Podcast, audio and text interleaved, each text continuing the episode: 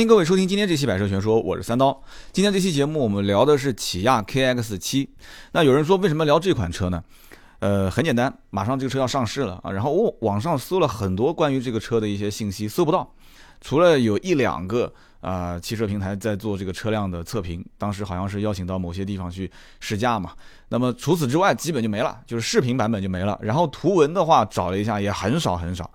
但是这款车通过我的了解和分析。它对于东风悦达起亚的这个品牌来讲，应该说是非常关键的。为什么？因为现在其实东风悦达起亚的车子不好卖，整体来讲，其实应该说是品牌的竞争力这两年下滑的是比较厉害的。如果要是按照这个品牌近三年啊竞争力的下滑排行榜去列个表的话，我觉得起亚应该能排到前三。那有人讲到底是怎么回事呢？其实我也不知道是怎么回事。至少通过我曾经我表弟买的那个起亚的 K 五，我了解到一个情况，就是起亚车不保值。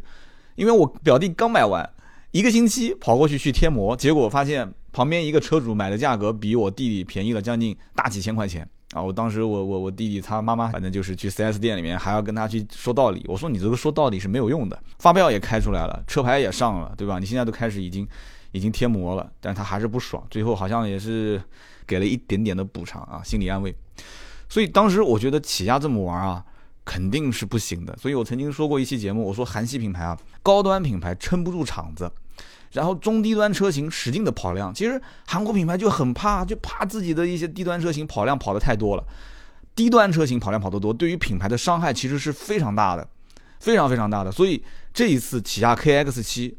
我呢，倒不是说想把这个车子拆开来讲它的一些细节，而是想讲一个现象，就是，其实真正这个车上市之后啊，它就像一个试金石一样，它其实是一个是什么，就是探一探它和自主品牌之间的竞争力。有多少？有人说怎么会去竞争自主品牌呢？起亚再怎么说也是合资品牌，也有人认啊，对不对？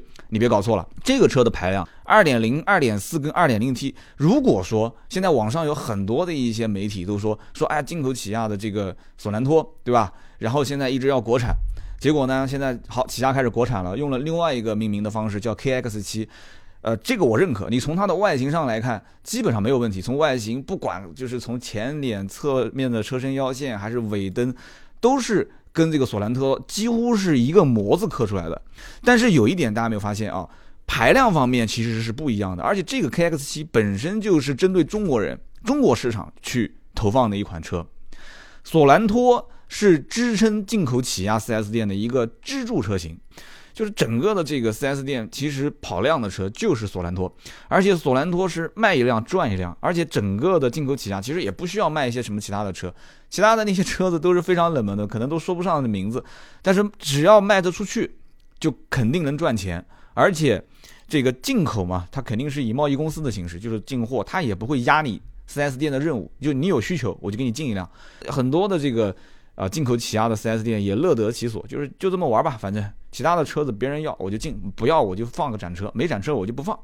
那么索兰托是肯定在任何的进口起亚 4S 店，满展厅放的都是各种不同的款型、不同的颜色啊，然后排量也不一样嘛，什么2.4的、2.2T 的。所以这一点上你会发现，2.0升的，就是 KX7，如果一上市的话，就很明显了，它的目标就很明显了，就是说这个车一方面是想跟国产的自主品牌。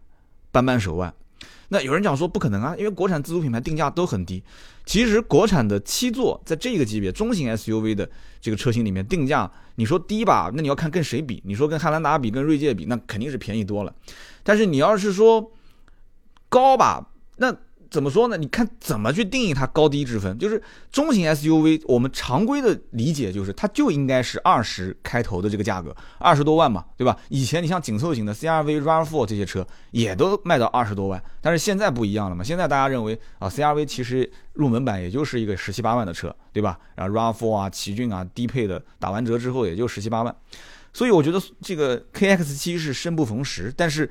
即使生不逢时，它也得生出来，这是很关键的一个因素。因为起亚到现在为止，家族里面是没有中型 SUV 的，这是一个很麻烦的事情。因为你大家看到了，今年中型 SUV 一共有多少车？你们可以去数一数啊。包括我们之前讲到途观 L，对吧？也聊过了。包括马后面上的途昂啊，途昂就大家一直说的这个 Terramondo，然后上海大众的这个车，之前一直卖的不错的昂科威，对吧？就跟什么汉兰达、锐界这些也是杀的不可开交的。哎，再往后看，其实价格便宜的也有啊，日本的三菱欧蓝德，对吧？然后后面七座 SUV 虎视眈眈，马上要上的这个斯柯达的柯迪亚克，起亚的 KX7 就是先早点上嘛，先上先探探水，而且是整个起亚的车型当中唯一的一款中型 SUV。其实当年也是引起了进口起亚 4S 店很多人退网的一个一个比较大的因素。就讲白了，就是你要如果说把索兰托这个车进口版本你也把它给国产了。那我们就没有的玩了，没钱可挣了，就是，嗯，但是没办法，大势所趋啊，就是任何的进口品牌，其实将来陆陆续续都要开始合资，都要开始国产，对吧？新浪微博关注“百车全说三刀”，老司机带你开车啦！所以说，这个车型其实就是一个试金石啊，不但是要跟。自主品牌去扳扳手腕子，说，哎，你也别说自主品牌，你兜个底啊，好像说现在合资品牌的七座 SUV、中型 SUV 价格定得高高的，你开始去打这个市场，因为很多的 A 级车市场就是紧凑型的市场，都是给自主品牌这么玩坏掉的。哦，自主品牌一看，哎，你合资车的定价都是在十四五万，好，我出一款车定个八万到十二万，八万到十一万，一下兜个底，总归有人愿意买单的。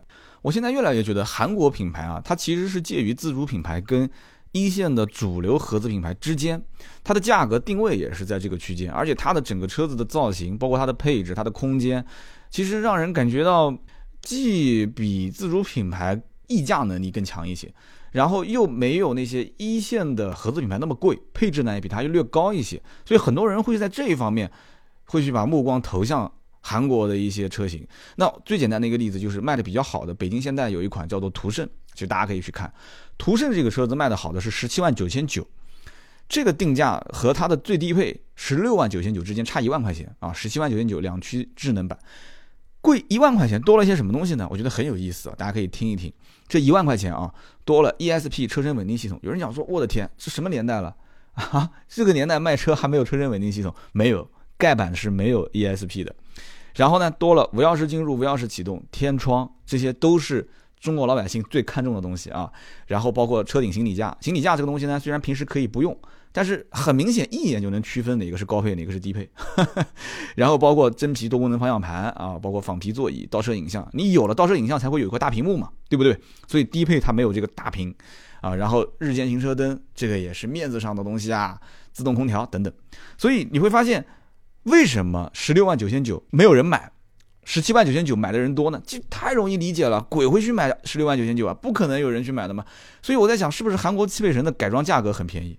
你说是不是？韩国汽配城是不是改装价格很便宜？为什么？因为这些配置，你就算去开到中国的汽配城里面去改装，这很明显，这个账谁不会算？多一万块钱，多出这么多东西，很多而且还是改不了的，像 ESP 这些东西都改不了的。一万块钱肯定是买不到，所以大家都会算这个账，然后再加上这车本身定价不高，再加上经销商给个一万五左右的优惠，那一比下来发现说，那我买这个车不是比买什么 RAV4 啊、CRV 啊这些都划算吗？所以是呃途胜这个车卖的好是完全可以理解的。那么我们继续往下看，如果说起亚的 KX7 这个车上市之后，它能卖多少？其实卖多少辆车就看。全新胜达这个车现在的销量就能推测出了，因为我始终觉得应该现代的品牌溢价能力和市场的客户认可度是比起亚要稍微高那么一些的，所以北京现代现在的全新胜达一个月卖多少？两三千台啊，两三千台。那么这个车子 KX7 跟它是一样嘛，就是也是中级的 SUV 大七座市场的，你不能去看现在的这个什么汉兰达啊，或者是这个锐界，一个月卖个一万甚至一万多。我觉得能做到个两千上下也非常不错了。我觉得真的，起码是起亚现在没有，从无到有能做到个两三千也算可以了。为什么？因为起亚现在家里面卖的好的，呃，两个小的 SUV，一个是小型的 KX 三，一个是紧凑型的 KX 五，也不过一个月月销五千六千嘛，啊，这已经算是不错了，就是算势头比较猛了。所以说，起亚这个品牌，就东风悦达起亚品牌，什么 K 二、K 三、K 四、K 五这些 K 系列的轿车。呃，怎么说呢？就是整体的是销量走下滑路线，就需要有 SUV 的车型来支撑啊，去托起它的整个销量。所以 KX 七其实我认为对于起亚还是非常关键的。那我们再说说这个车子关于动力啊，它跟价格之间的一些啊相应的联系啊。如果这个车真的是非常自信去打合资品牌的这些车，就像我前面说的，像什么途昂啊、途观 L 啊啊，包括七座版本最火的像锐界啊、汉兰达，那我个人觉得它应该相对自信一点。为什么呢？因为这些车型基本都是 2.0T 嘛，或者是2.4往上跳。2.4、2.0T，如果就用这两款发动机去打这个市场，那这个车定价应该不便宜啊，二十几万、二十大几万。但是它提供，如果它提供了一个二点零升，因为我现在看到网络上媒体说法不一，这车还没正式上市啊。我最早也是在广州车展上面看到这个车，而且这个窗户都是贴了黑纸，也不让人进去看。但是这个模特，那个女模特长得真的挺漂亮的。哎呀，这我都在说什么东西啊？就大家可以上网搜搜啊，广州车展的这个起亚 KX7 的视频啊，就外国的女模确实不错。哎，有人说这都不聊车聊这个啊，我们继续聊车。就是当时呢，因为不给看，所以我大概就看了一下这车的配置，然后这车造型我一看，耶，我说这不是以前进口起亚经销商一直哭着喊着不让国产的那个车吗？啊，命名 KX7 这个车型，我觉得配置上，因为已经有一些。测评的视频了，大家可以去看啊。虽然不是顶配，但是很明显配置还是挺高的。但是在这个七座的 SUV 里面，我个人觉得啊，虽然就是某车评人喘着粗气坐在第三排，然后还是在这边说，哎，整体上这个啊空间优化还是不错的啊。第三排只要第二排的这个哥们儿愿意给你调一下座椅的话，哎，就是坐个两三个小时应该没问题。他虽然这么说。但是很明显，你镜头仔细看，二排的空间已经够小了，所以你把第三排再腾出空间，基本上我觉得啊，呃，临时应个急，这个临时应该是按分钟来算啊，不能按小时算。我个人是这么想的，因为我很明显看到当时那个状态，而且搬那个第二排座椅的时候花那么大的力气，还要喊个人过来帮个忙，来帮个忙，然后再搬，就设计不合理啊。所以这一点，我觉得这第三排基本上就属于中国人的个性，就是一定得有。但是用不用 这个另当别论啊，这一点我觉得是比较上算的。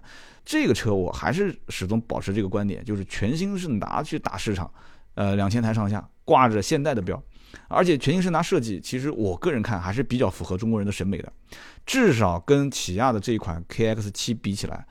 更符合中国人的审美。我有一次，我记得是在阳台上面晾衣服，啊，你一听就知道我是个好男人，是吧？老婆洗完衣服，我晾衣服啊。我晾衣服的时候，然后底下有一个人使劲按喇叭，我说这谁素质那么低的按喇叭？然后低头一看，哎，我说这车挺好嘛，我还盯着看了两眼，但我想我实在想不起来这是个什么车。然后后来他车子往前开，哎，开过去啊，我就隔着老远看到那个标，哦，全新胜达。从上往下看，就很明显，车头饱满，车尾也很饱满。你想，大多数人其实买 SUV 图个什么？其实图的就是要大，有面子，对吧？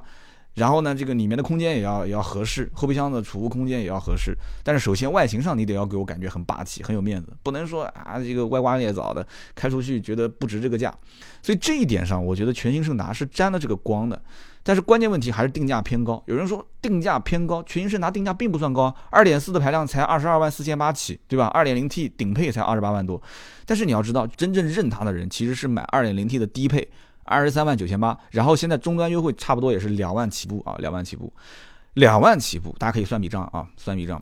因为我们聊全新胜达，其实可以影射到现在的 KX 七，因为它马上上市之后，其实定价基本上就是跟到全新胜达的这个定价走。基本上差别不会太大，至少二点四跟二点零 T 两款的定价肯定是跟着全新胜达走，应该会略低一些。你看一下起亚跟啊现代之间的同级别车型之间怎么定的，大家就知道了。而且可能会错开来，比方说这边可能有一个低配，那边上一个中配，中配比低配略高一点，就配置上打一个小擦边球。那么二十三万九千八的全新胜达为什么会卖得好？其实很简单的一个道理，这个车型基本配置够用了。加上终端优惠两万多之后，你会发现二十一万九千八，就是二十出头这么一点点的价格，所以这个车型就占了一个便宜。就是跟像途观这些车子去比的话，发现哎价格还是略低的。然后跟一些日系品牌去比起来的话，发现我二点零 T 的排量比你大，对不对？而且我是中型车的这个这个这个是姿态，我是中型去打你紧凑型的车型，那我价格上肯定是有优势。所以因此这个车二点零 T 的价格啊，优惠完二十一万多一点。基本上，他是有一部分人会认的。就像我那天在楼上看到楼下的那个客户，他其实拿个二十万多一点的这个预算去比较完之后，他会发现，哎，如果我真的很喜欢这个车，觉得造型也不错的话，啊，北京现代讲起来也是合资品牌，没什么问题，他是会愿意买单的。所以综合来讲，起亚 KX7 这个车以后是什么样一些人去买单呢？就是拿着一部分的预算，这个预算大概在二十万上下，然后呢，他去看了主流的。合资品牌的一些 SUV，就包括我刚刚前面说的，可能后面会去看看途昂，然后看看大众的途观 L，发现各种加价各种贵啊，包括本田的冠道，对吧？我一直没提这个车，本田冠道，本田冠道也会去看。啊然后看完之后，他发现其实冠道各方面也挺不错的，但是他可能有某些方面不太满意的地方，也可能是价格，也可能是配置啊，也可能是造型，因为审美每个人都不一样嘛。然后绕了一圈之后，去看到了这个 KX7，包括全新胜达，然后两边再做一些权衡和比较啊。这个权衡和比较在于什么呢？其实就在于一个就是优惠幅度，我个人是这么认为的。这个车一上市之后啊，你看全新胜达的。终端优惠两万往上跳，这个车是顶不住的。基本上一进 4S 店，立马肯定就是很快一万一万五啊，然后紧跟着就两万，很快就拉平。拉平之后就跟全新胜达一样，就开始用这样的一个优惠去啊打终端市场。然后比来比去，总归是有些人喜欢这种虎啸式的前脸。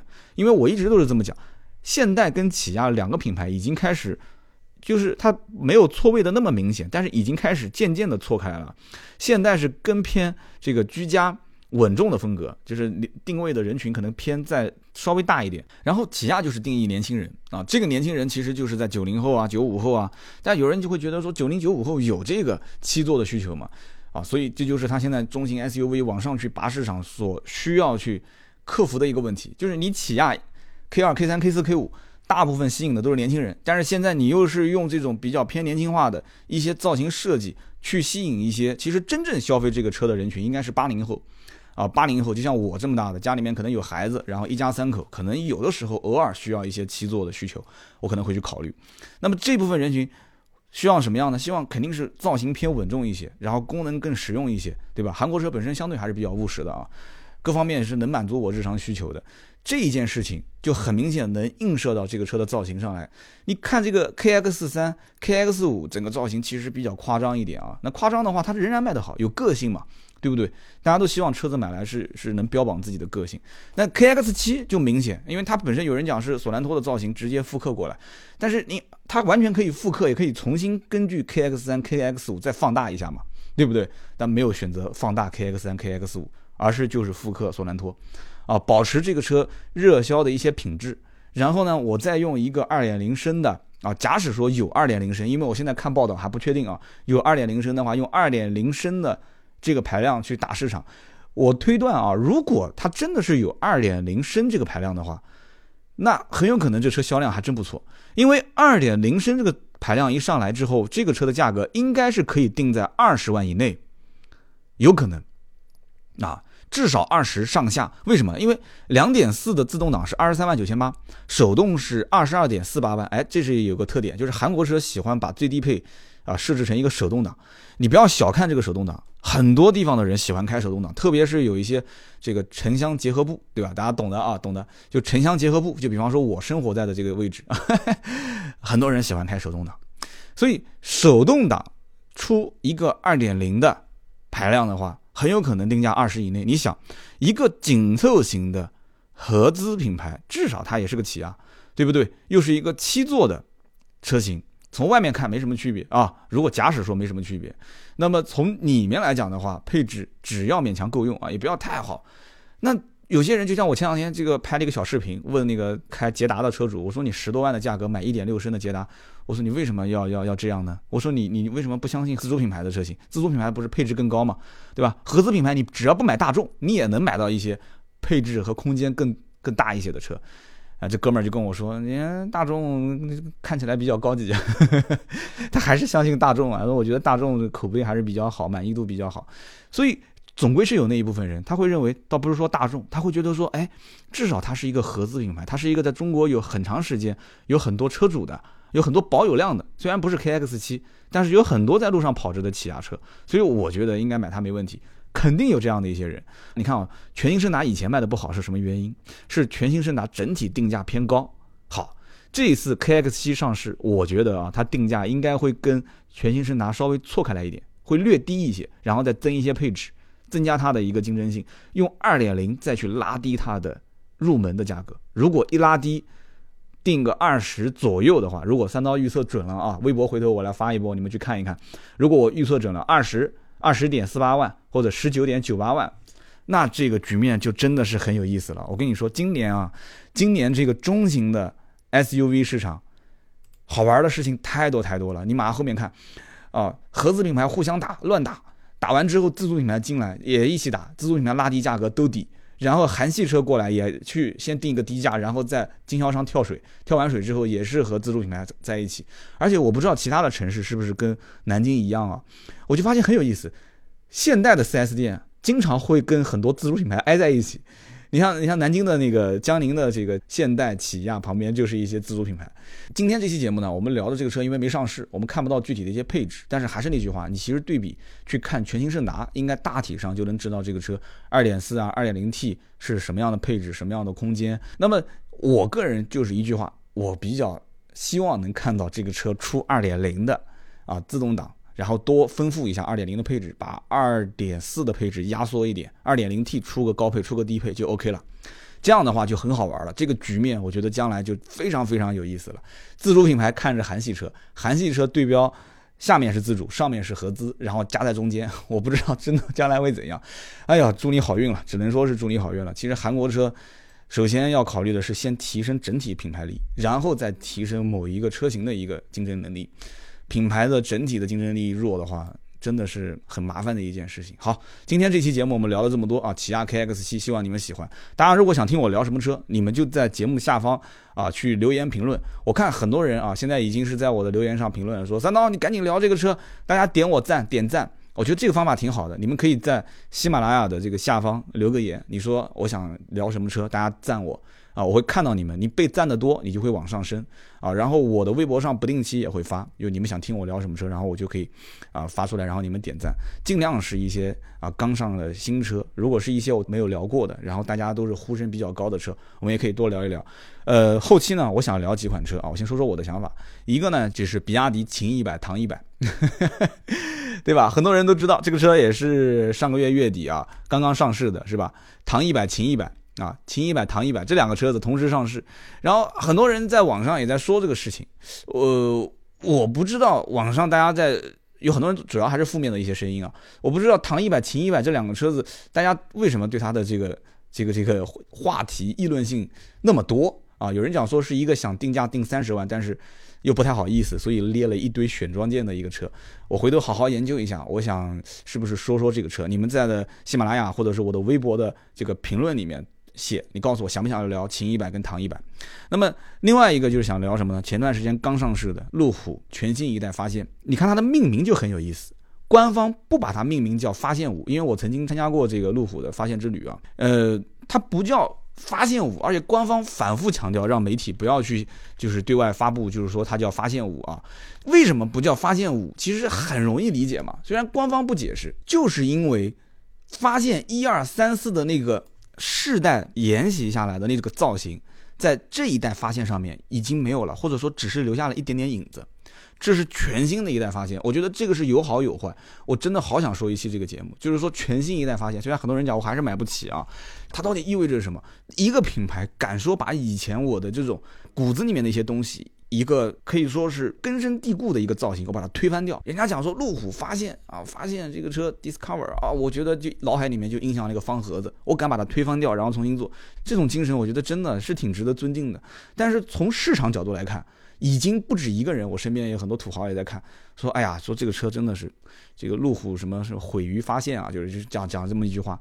但是也有你看我微博发了一个就是叨叨夜话，我说大家讨论一下，你对这个车是什么看法？也有人讲说这车我挺喜欢的，从外形上来看我觉得没问题，从内饰里面来看我觉得也不差。我本来准备买保时捷卡宴的，我现在想想不如就买个路虎发现算了。哎，也有这种声音，所以这里面很好去讨论它啊。我就喜欢从就是这些车主到底是怎么想的。啊，就厂家是怎么想的？厂商的想法和车主的想法，它是不是有一些重叠和不重叠的地方？那么，路虎发现五啊，唐一百、秦一百，这是我两个预定的话题。但是你们想聊什么，请你留言给我，好吧？更多的原创内容呢，可以去关注我们的。啊，微博和微信都搜索“百车全说”。那么我的私人微博“百车全说三刀”啊，你搜三刀也可以搜到。啊，希望你们多多关注啊，多多跟我互动，我也会给你们去进行啊回复评论啊，跟你们聊聊天。今天这一期就到这里，我们下期接着聊，拜拜。